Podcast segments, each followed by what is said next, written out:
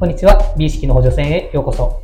このラジオは、プロダクト好きの2人が様々なジャンルの美の基準について語る番組です。例えば、スーツにおけるサイズ感であったりとか、グラスにおける飲み物の美味しさをいかに引き出すかのように、世の中でいいとされているものが、どのような理由でいいとされているかを知ることで、美意識を高めるための補助線の役割を担っていくような番組になっています。はい。皆さん、今回また全然違うジャンルの、まあ、プロダクトと言っていいのかっていうと、プロダクトではないテーマを持ってまいりました。今回何ですか？今回のテーマは髪の毛です。髪の毛？はいおおまた今回な、なんだ、抽象度高そうな。そうですね。テーマですねはい。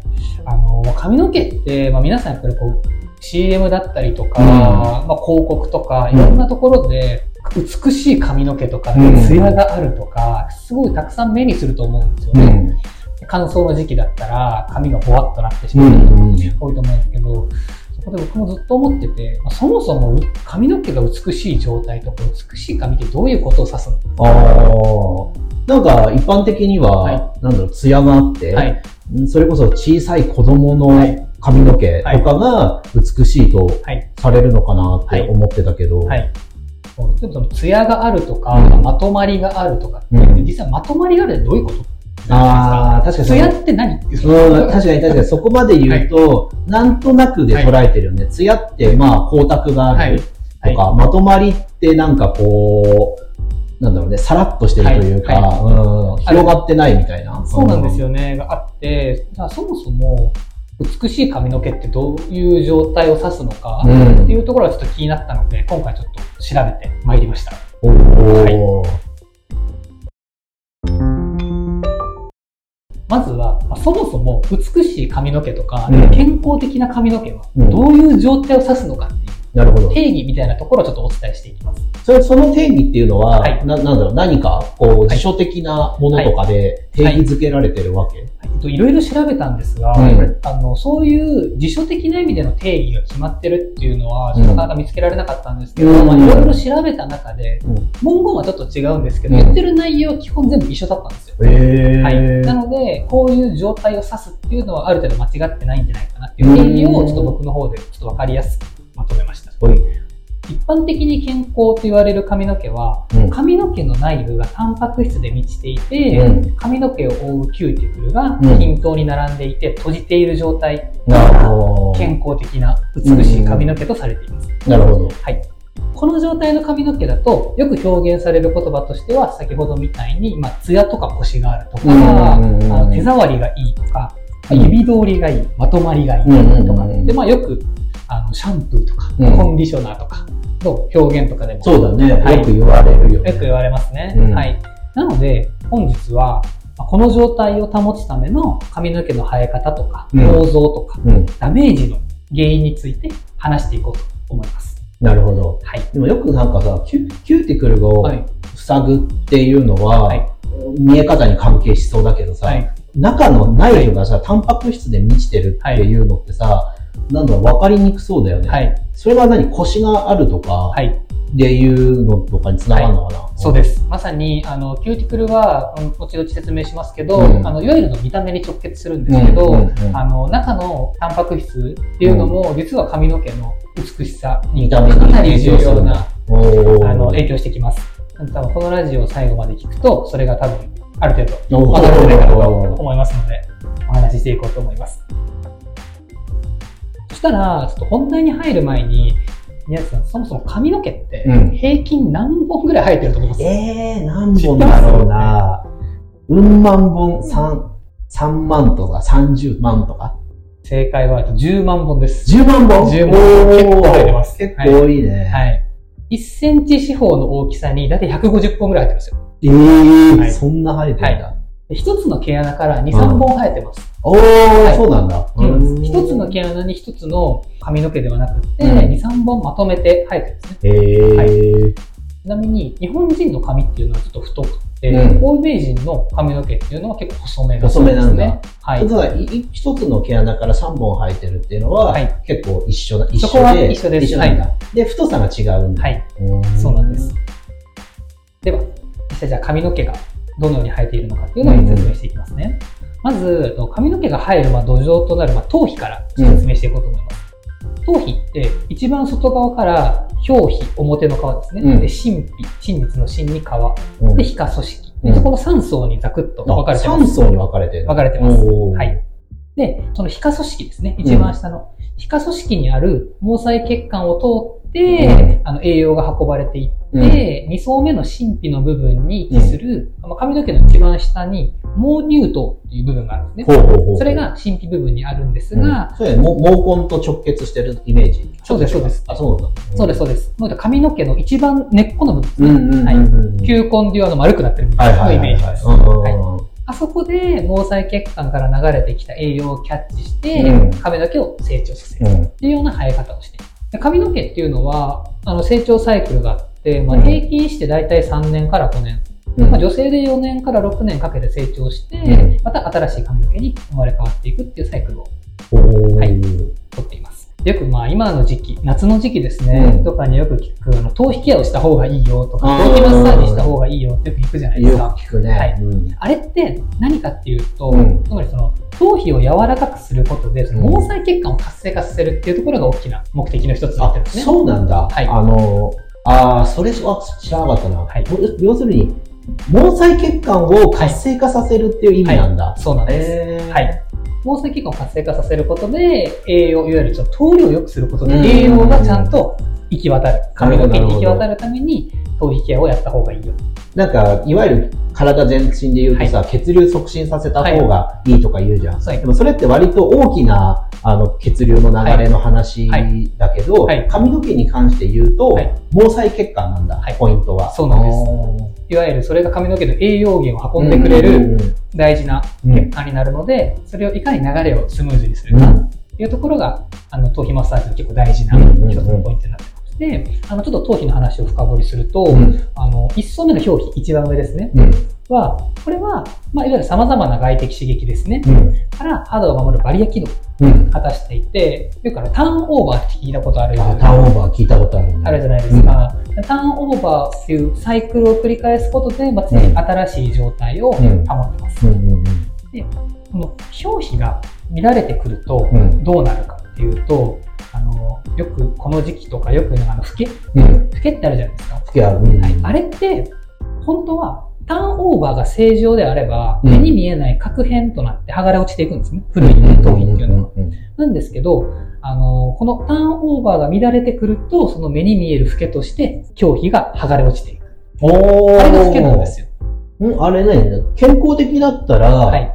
うんどどういうこと？見えない見えないというか、もっと自然に落ちる。そうです、そうでです。本当に目目に見えない大きさの核片として自然とあ落ちていくんですよ。す。なるほど、なるほど。で、はいな目に見えるぐらいの大きさで、はい髪に残っちゃうってことが、あの、不健康な状態ってそうです、そうです。あれは、その正常なターンオーバー、肌の入れ替わりがうん乱れることによって、そういう目に見えるぐらいまで大きな核片となって落ちていく。なるほどあれがなるほどフケです。あ、そういうことなんだ。そうなんですよ健康な状態だったらはい目に見えない小ささではい落ちてってくれるんだ。です、そうです。へターンオーバーって、皮膚の底の部分からどんどん上の方に上がっていって、うんうんうんうん上の古いあの肌がどんどんこう落ちて入れ替わっていく。はいうんうん普段はそれが目に見えない大きさなんですよ。うんなるほど、なで、るほど。繰り返していく。うんただ、えっと、そのターンオーバーが、あの、乱れると、うん大きい核片になっちゃって、あー目に見えるようにななるほどね、はいそういうことか。そうなんですよ。単純に大きさの問題なんですね。単純に大きさの問題なんだ。はい。それがそれが乱れてる合図です。うターンオーバーの。んうんなるほど。はい。ちなみに頭皮って人体の中で最も厚い皮膚なんです。ええはい。そうなの？頭皮が一番うわすごい意外。全然なんか足裏とかさ、はい。なんか厚いそうな印象あるけどね。はい、太くて、だいたい平均して2.35ミリらしいですね。2.35ミリ。はいおーかつ、まあ、最もあの多く皮脂が分分泌されるのも頭皮。あ、頭皮なんだ。はい。で、その2.35っていうのは一番表面ってこと表面の、はい。あの2.35皮膚、そうですね。うんが2.35ミリ。まあこれは、その、全部踏まえて、あ、全部踏まえて。神秘とか踏まえて、に踏まえて2.35。はいあ、そうなんだ。はいちなみに一番薄い場所、まぶたらしい。あ、まぶたなはい、んだ。0.0.60ミリ。あそうなんだ。はい。が 一番薄いらしいですね。えー、あでもまあまあミリの世界だから、はい。まあそんなには違わないけどってことか。そうです、そうですん。はい。なので、えー簡単にまとめると、髪の毛の生え方っていうのは、まあ、頭皮は3層構造に分かれてて、うん一番下の部分に毛細血管が流れてる。うん。で、2層目にある毛乳頭って言われる髪の毛の根っこのところで、うんその毛細血管から流れてきてうん栄養をキャッチして、うん。髪の毛が成長してるよっていうのが髪の毛の簡単な生え方ですね。例えばさ、はいあの、まあ、今サウナとか流行ってるはい。で、サウナとかでさ、全身の血流を促進させてさ、はあの、もちろん頭皮もさ、はいあの、温まって血流促進されると思うんだよね。されますね。はいで。もそれ以外にさ、はい頭皮マッサージってさ、はいヘアブラシでさ、はい細かくさ、はいこう、毛根刺激するのもあるはい。じゃん。あります。これってさ、はい。実際は別の効果があるのかな？それともはい血流を促進させるって意味ではさ、はい一緒なのか血流促進っていう意味では基本的には一緒ですね。な、うん、あの、マッサージしないとどうなるかって単純に皮膚が硬くなるので、皮膚が硬くなるっていうことは血流の促進が阻害される。あので、ーマッサージしてあげることで刺激も与えたりとか皮膚を柔らかくしてうん。血流を促進させる。っていう意味があるので、まあ、サウナに入って、えっと、体温を上げうん。て血流を促進させるっていうのも、まあ、おそらく根本は一緒なんじゃないかな。でまあ、だからプラスアルファって感じか。より、あ、そうですね。うん。はい。なんかもう、よなんか毛細血管だから、はい。より細かいから、はい直接頭皮も刺激してあげて、よりこう血流が通りやすい環境を作ってあげると、効果的って感じなのそうです、そうです。んんんはい。では、髪の毛が、まあ、実際どのように生えているかを説明したので、うん。では続いては、まあ実際の髪の毛の構造ですね。構造。はいほうほうほうで、これ、まあ、過去の放送とかにも通じると思うんですけど、うんそのいろんなものを見たりとか感じたりするときの解像度をうん。上げるには、多分そのものの見た目だけじゃなくって、その素材とか、うん。まあ、構造とか歴史とか、うんそのパッと見ただけではわからない部分を知るって結構重要だと思うんですよねい。やー、重すごい重要だと思う。重要じゃないですか。これを使ったら髪の毛が良くなりますっていう、うん最終の効果うん。を知るのももちろん大事なんですけど、うんうんどういう作用でそうなるのか。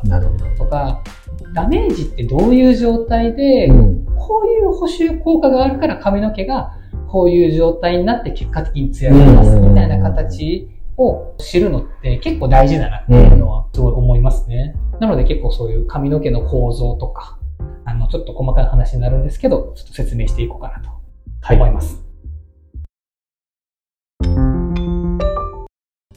で、髪の毛は大きく言うと3層構造になってます。三層構造。はいはいはい。で、それぞれ役割が異なっていきます。で、それぞれの役割を知ることで、まあ、最初にお伝えした髪の毛の美の基準である髪の毛の内部がタンパク質とかで満たされていて、うんまあ、髪の毛を覆うキューティクルが均等に並んで閉じている状態っていうのがより具体的に理解できるようになるかなと思います。はい。なんかそれってさ、さっき頭皮も3層だったし、はい。髪の毛も3層じゃん。はい。それって分かりやすくするためにはい。3層になってるの、それとも、なんか本当に実際3層なの、わかりやすくしてます。やっぱそうで、そういうことだよね。はい。やっぱこあの人が認識しやすくするためにはい。3層っていう風にして、あれだよね、説明してる。そうです、そうです。んなので、もっと細かく分け、あの、後で説明するんですけど、キューティクルも、あの、鱗状になってるんですけど、うんその鱗も8層に分かれたりするんで。なるほど。はいまあそういうことだよね。はいうんうんうんそうです。あくまでそのレイヤー分け、分かりやすいレイヤー分けとして、ね、認識、そうだね。人が認識しやすくするためってことだよね。そうです、そうです。うんはい。で、その3層構造は、一番外側からキューティクル、うんコルテックス、うんメデュラっていうことです。おー、どんどん知らないな。キューティクルはね、おそらく皆さん、そうだね。何かしら聞いたことがあるけど。はい、まあコルテックス、メデュラって何だってああ、話もう。僕も初めて知りました、今回。すごいな、そういう名称なんだ。はい。で、この3つについて話していこうと思います。うんまず、キューティクルですね。うんうんうんまあ、これは、あの、皆さん聞き馴染みがあると思います。うんでこれは、キューティクルっていうのは、あの髪の毛の一番外側の鱗状の組織ですね。うん。通常はだいたい5、6枚ぐらいが重なってます。5、6枚も重なってるんだ。そうなんですよ。重なっていて、で、かつ、さっきも言った通り、その鱗1枚は8層に実は。鱗が8層になってる。はい。1枚の鱗も、より細かく見ると8層に分かれてます。え、はいなんかさ、想像つかないんだけど、鱗ってさ、い魚の鱗もあるじゃん。はい。あれと、はいに、に、なんだろうな、似てると。それとも似て非なるものなの、えっと、イメージは、あの、タケノコの皮に近いです。あ、タケノコの皮か。はい。あの、外に、はいはい外に、外にどんどん生える。てるじゃないですか。なるほどなるほど重なるようにして。なるほど、なるほど。あのイメージです。なるほど、なるほど。はい。で、キューティクルっていうのは大きく2つ役割を担ってるんですね。うん。めちゃくちゃ大事なんですけど、一つ目は髪の毛の栄養素を閉じ込める蓋の役割をしてます。はいはいはい。はい。いわゆる鱗で外から。なるほどね。メディアが、はい。重なりをつけることによって、はいより閉じ込めやすい形状になってるってことだよね。そうですねはい重なってないと、まあ、閉じ込め、閉じ込みきれないというか、はいそうです。うん。あの、メデュラとコルテックス、うん。内部の構造を外部の刺激から守って、うん髪の毛の水分とかタンパク質が失われないように保護してる蓋の役割をしてます。で、二つ目が手触りですね。うん。いわゆる鱗、キューティクルが整ってると、まあ指通りが良くなるし、うんまとまりのあるこうさらっとした髪うんになるので、いわゆる見た目の綺麗さにうん直結する役割ですね。うん。キューティクルが開くことによって、あのいわゆる枝毛とかうん。切れ毛の原因になります。うん。えつ目枝毛っていうのは、あの髪の毛先がこう二股に分かれてしまう状態ね。うん。で、まあ、切れ毛っていうのは髪の毛が途中からこうプツンと切うんれてし切れちゃうってことね。そうですそうですん。健康な髪の毛の定義の一つである、その髪の毛の内部にうん。タンパク質が満たされてると出されてる必要があるんですけど、そのためにキューティクルが閉じてちゃんと蓋をしてる、うんしてくれてるっていうのがかなり重要です。なるほど。はい続いて、えっと、コルテックスですね。コルテックス。はい。うんもうこのあたりからちょっと聞いたことないと思うんですが。そうなんだ。はいただ、コルテックスは髪の大体85%から95%。えー、じゃあほぼほぼその部分なんだね。そうですそうです実は。そうですん。コルテックスっていうのはほとんどを占めていて、うんこれはしなやかさとか強さを生み出す細胞ですね。そのコルテックス細胞の中にもお実は3つの要素。三つの要素がありますはいうんそれはちょっとかなりあの理科的な話なんですけど、マクロフィブリルっていうものと、ほう。核重物質っていうのとメラニ。ン。3要素で。メラニンだけわかる。そう、メラニンだけわかる。はいうんあの、マクロフィブリルっていうのは、いわゆる髪を形作る骨組みですね。へはい。ー構造体みたいなものです。はいで、核重物質っていうのは、弾力とかしなやかさを担当してます。はいちなみに、パーマとかカラーの薬剤が作用するのがこの核重物質っていうところです。あ、そうなんだ。はいへえ。で、えっ、と、メラニンは、そまあおっしゃる、あの、聞いたことあると思うんです。髪の色を。色ね。うんはい。で、三つ目、メデュラって言われるものですね。うん。これは、髪の真ん中を通ってるうん。多孔質構造の物質、こう穴が開いたような。あの細長い物質なんですへね。ーで、あのまあ、太い髪の毛には毛はには存在し、うん細い毛には存在しないことが結構多いです。はいで、これまあ、働きは実はよく分かってないそうなんですけどなんか膨張とか収縮する際の干渉スペースだったりとあ、か、そういうことなんだ。あの、大きなあの空洞があるような、まあ、動物の毛とかだったら断熱効果へに役立ってるんじゃないかと考えられてます。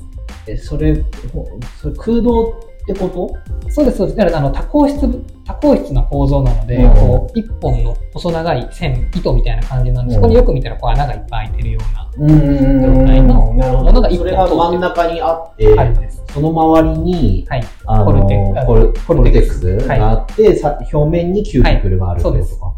イメージ。ジしてもらいやすいのは、まあ、巻き寿司ですね。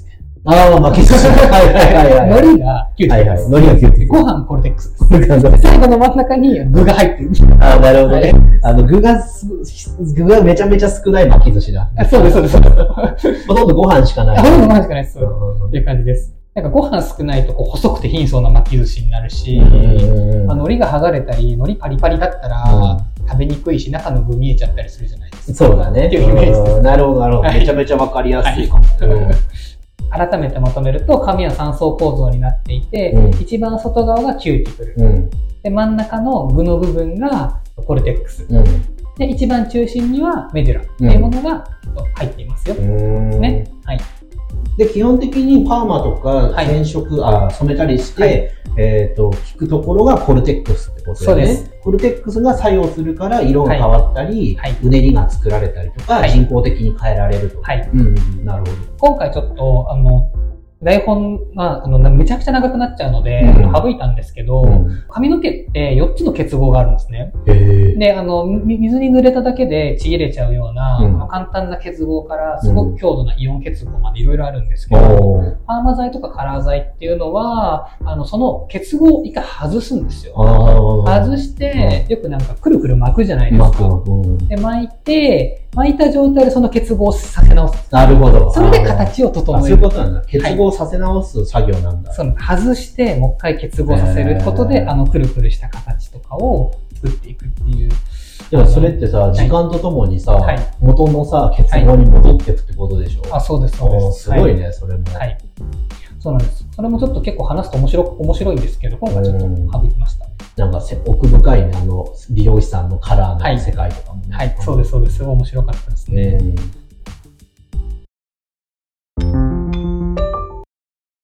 そしたら、えっと髪の毛の生え方とか、うん。今髪の毛の中の構造をある程度お話ししたので、うん。あの、じゃあ次は実際にあの髪の毛の三層構造、髪の毛の生え方の概要を理解した上で、髪の毛のダメージっていうのは、この組織たちが具体的にどのような状態になっているのかっていうのを説明していきます。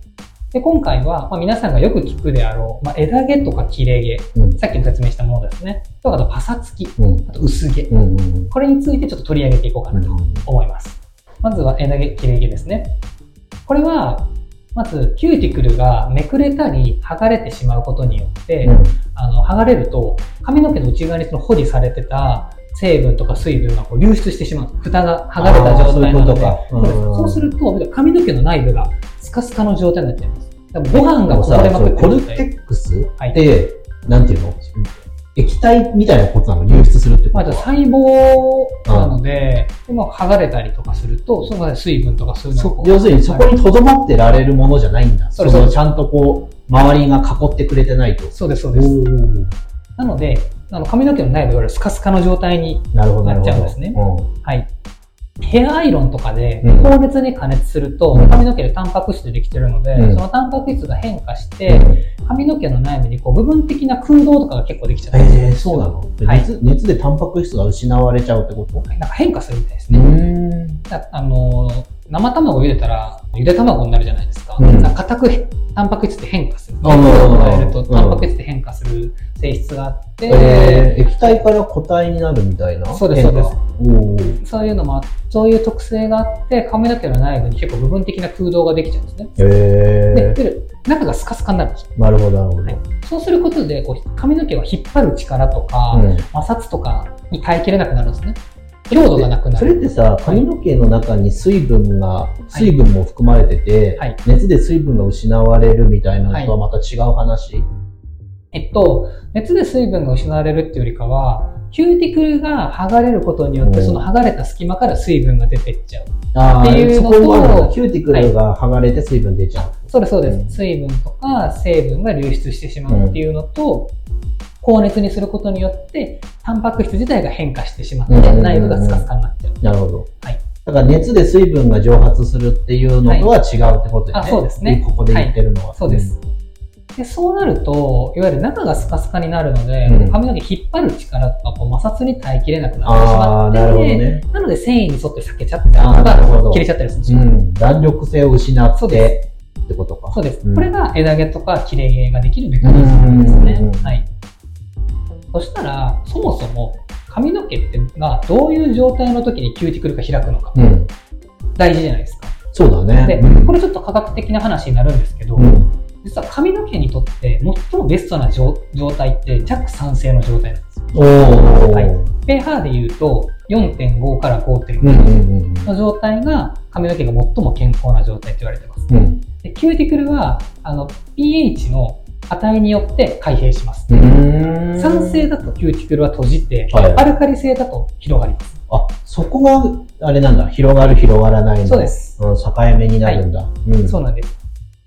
で、例えばその、元々が弱酸性なので、うん水道水って中性なので、濡れたままの状態の時でもキューティクルはちょっと開いあ、そういうことなんだ。てるし、はい。例えばその、カラー剤、パーマ剤っていうのもアルカリ性なんですね。うんうんうんうん。さっきもちょっと話出ましたけど。使った状態とかだと、髪の毛がアルカリ性に傾くので、キューティクルが開きます。え、じゃあ髪の毛濡れた状態にしとくとさ、はい。キューティクルひ開いちゃってさ、はいあの流出が始まっちゃうってこと？そうです。だからすぐ乾かさなきゃいけないそうです。だから、あの、、濡れたままで寝るのは良くない。よく聞くと思う。それは、キューティクルが開きっぱなしになってるから、ちゃんとな乾かす必要があるそういうことか。へなので髪の毛が傷んじゃう。ーなるほど。はい。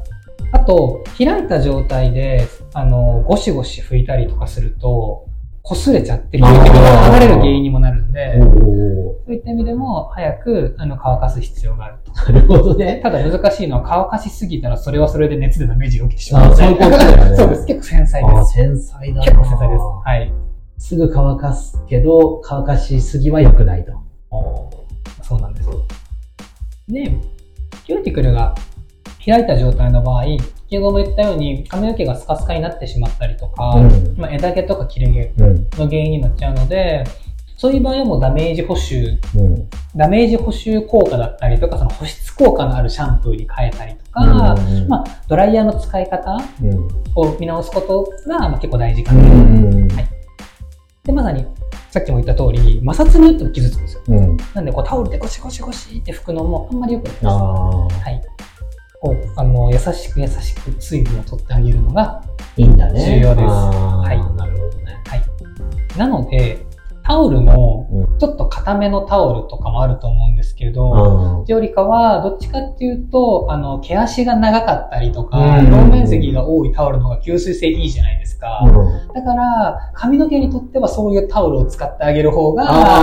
優しい、キューティクルにとってはありがたいんじゃないかな。いわゆる甘撚りって言われるね、あのはいタオルだ。それが髪のためにはベベストだと。そうですね。うんそっちの方が水分もより早く吸い取ってくれるし、うんあの、ゴシゴシ拭く必要がないので、抑えながら拭くっていうのがやっぱり髪のにはすごくいいんだ、はいうんいいと思いますね。続いて、パサつきですね。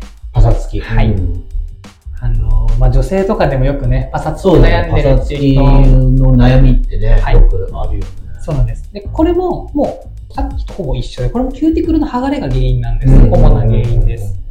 先ほどの説明も何回か説明はしてるんですが、まあ、キューティクルの隙間から水分とか栄養素がもう流れてちゃってるので、髪の毛がパサついてるわけですね。うんうんうんはい。水分ができてないんですよ。うん。だからパサパサ。うん。で、パサつきはさらにこう二次災害があって。静電気が起きやすくなるんですよ。ああ、そういうことだ。水分がないから乾燥してるんで、おあの静電気が起きやすくなるんですへよ。はいえ。水分が減ったりとか空気が乾燥するとうん静電気って起きやすいじゃないですか、うん冬場とかだと。うん。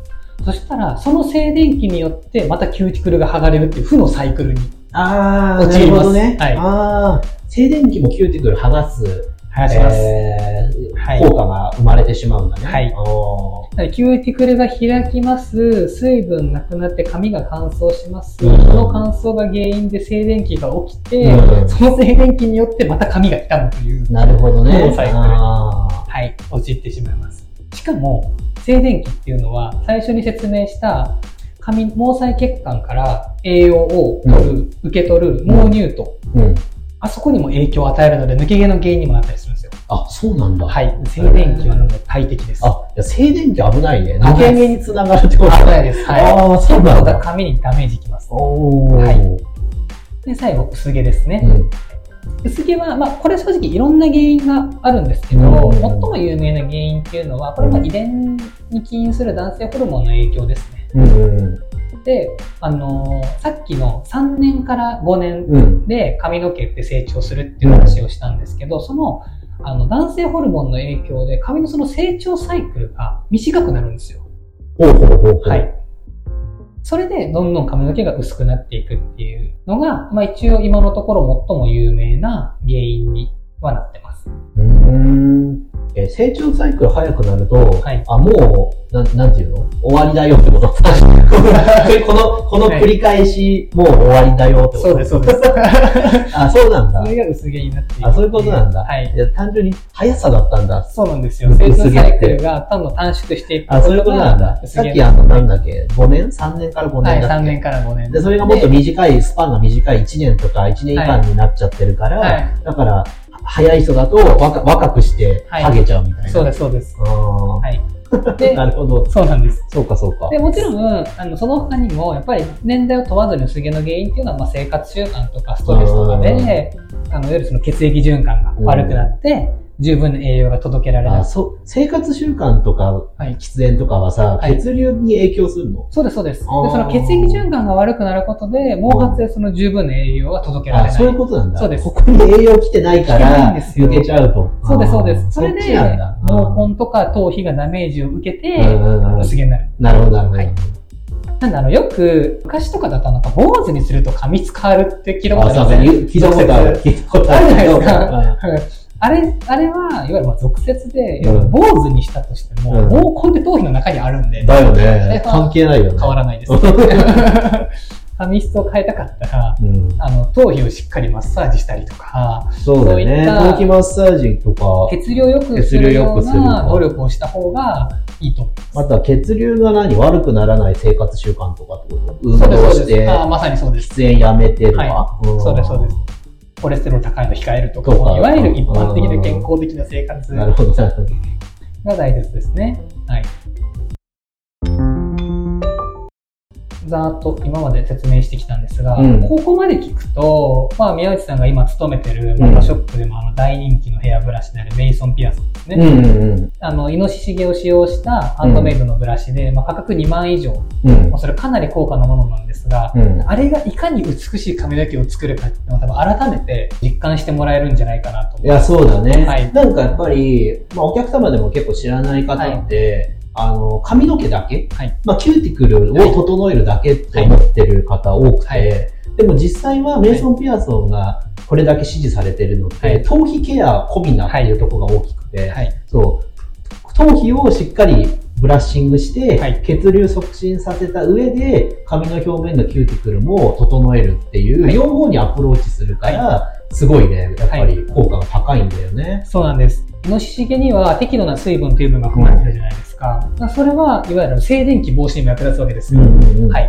潤いを与えるので。うんだし、その中空構造のクッションパッドうんと硬いイノシシ毛で、頭皮を傷めずに適度なタッチでこう頭皮マッサージ効果もあるのうんで、血流改善もできる。先ほど説明した通り、あの頭皮マッサージってつまり毛細血管の活性化につながるので、髪の毛に十分な栄養を送るきっかけになって、うん綺麗な髪の毛、ボリュームのある髪の毛になる。めちゃくちゃ理にかなった。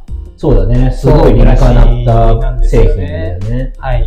だからもう創業がね、150年以上前のはいイギリスのブラシ屋さんだから、あとこのメイソン・ピアソンって人名でさ、はい。なんかその方がこういうクッションブラシっていうのを発明したんだけど、やっぱそれぐらいのね、時代から、はいまあこういう知識がしっかりあって、髪の毛の美しさっていうものが、まあ一個の価値としてね、おもなんだろうね、重んじられてたっていうことだよね。まあ髪の美しさ自体はあれか、もっと時代遡って、はい。あの、どのぐらい前からなんだろうね、そういう価値が見出されてたのってね。うんでもそれこそ、髪の毛のケアしようと思ったら、今目に見えてる部分だけをきれいにしよう。特にブラシとかだと、そういう発想になると思うんですけど、そもそもその前段階からうん一緒にケアしていこうって考えて作ったっていうのがまあ素晴らしいですよね。そうだね。はいその頭皮もちゃんとね、着目して、はい頭皮ケアから髪の毛っていうところまで、はあのね、アプローチしてたのがすごいところだよね。はい。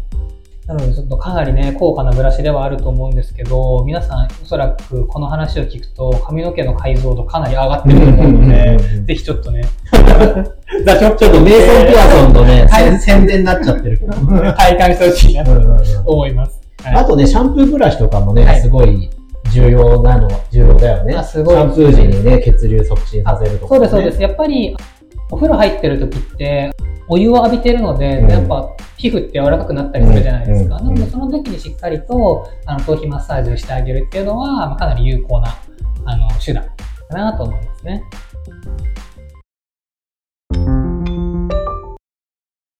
で、ちょっとここまで髪の生え方と髪の構造と、うんまあ、それに伴うダメージの要因っていうのをちょっと見てきました。で、改めて髪の毛の美っていうのは、まあ、大きく2つですね。うん。髪の毛内部の成分と水分が十分に満ちていて、まあ、空洞が少ないこと。うん。ご飯がしっかり詰まってることが大事。そうだね。はいうん。で、髪表面のキューティクルに欠損がなくて、うん均等に並び閉じていること。はいはい。この2つがすごい大事ですね。うんで、これを具体的に言うと、うんいわゆる頭皮の毛細血管を活性化させてうん、髪の毛に十分な栄養を与えること。うん。と、その与えられた栄養が流出しないように、キューティクルをしっかりと閉じておく。うん。開いたり剥がれないようにするっていうところが非常に大切ですね。っていうことだね。はい毛細血管を活性化させるための方法っていうのは、はい。まあ一つじゃなくて、はい。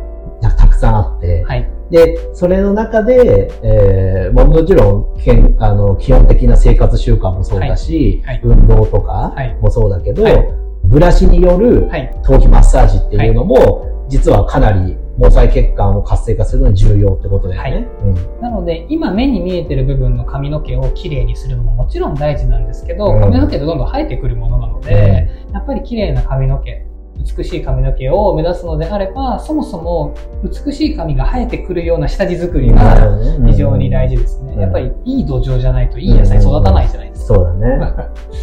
はい。なんか一回ダメージ受けちゃって、はいその中がスカスカに、はいあある程度もうなっちゃった場合、はいそっからなんか復活させるとかってできるの、それは難しい。えっと、基本的には難しいそうです。一応僕が調べた限りでは。なので、それ以上ダメージが少ないようにやっていく。ああ、じゃあまあ、おはい抑え込むというか、はいそうかそうです、そうです。ダメージ補修そうです。トリートメントとかさ、はシャンプーとかさ、はいそういうのあるじゃん、はい歌ってる製品。はい。